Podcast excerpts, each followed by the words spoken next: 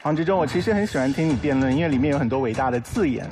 可是当你刚刚在讲说你跟你的小孩子沟通说世界是什么样子的，贫穷不一定是丢脸的事情的时候，你要了解你的小孩子第二天到了学校去，他穿着破掉的球鞋，而面对班上有钱的小孩穿着崭新的名牌球鞋的时候。那个富裕所带来的压迫感，其实不是你用抽象的。那这个孩子该怎么面对我的职业呢？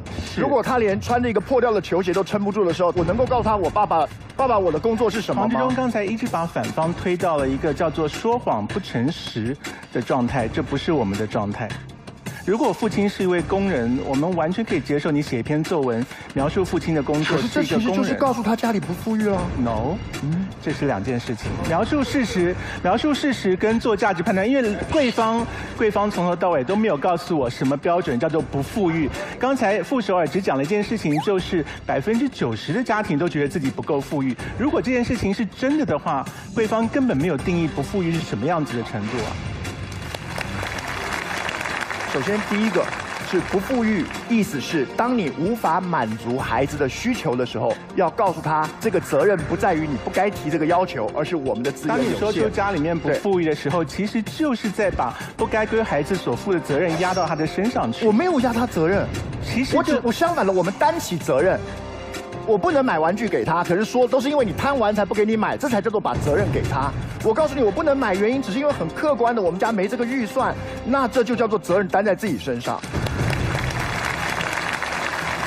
我认为我们所生活的这个社会有一个非常可惜的事情，就是几乎没有人拥有无忧无虑的童年。我非常遗憾这件事情，就是人生当中除了童年之外。我们还有机会无忧无虑吗？当我们可以保护小孩子，不用认为这个世界是由金钱决定一切的时候，你可以沟通很多事情。可是告诉他富裕与不富裕，拿钱作为一个标准，我认为你剥夺了最后一个他可以无忧无虑的时刻。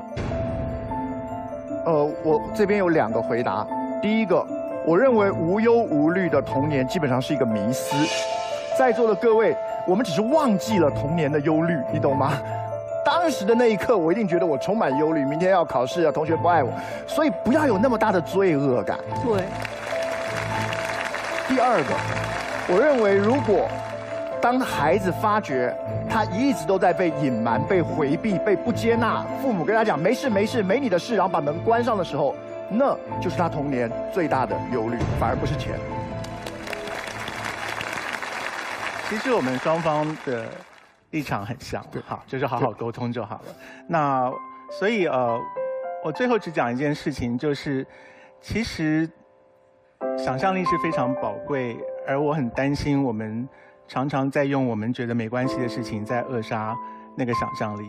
我们看一下我们大家长大了以后有多么在乎钱，而且几乎把钱当成是生存唯一的价值的时候。我心中深表担忧，也深表遗憾。谢谢你。